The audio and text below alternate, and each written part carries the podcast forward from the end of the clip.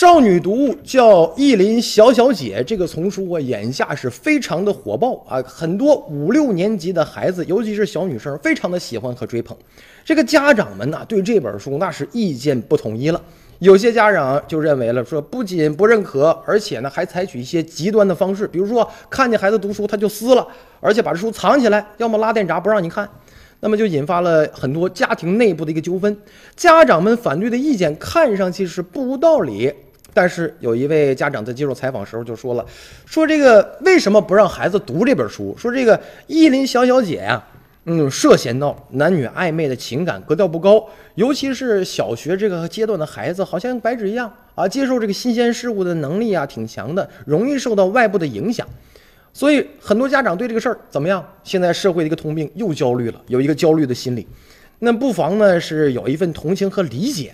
但是如果说怎么界定家庭口中这个暧昧和格调不高呢？这就涉及到这个文学作品的鉴赏问题了。还有这个小读者儿，呃，所表现的一个状态呀。其实呢，这本书我们看一下到底是什么样的。不能道听途说呀，是不是？而且描写了男女之间的情感关系，这算不算少儿不宜？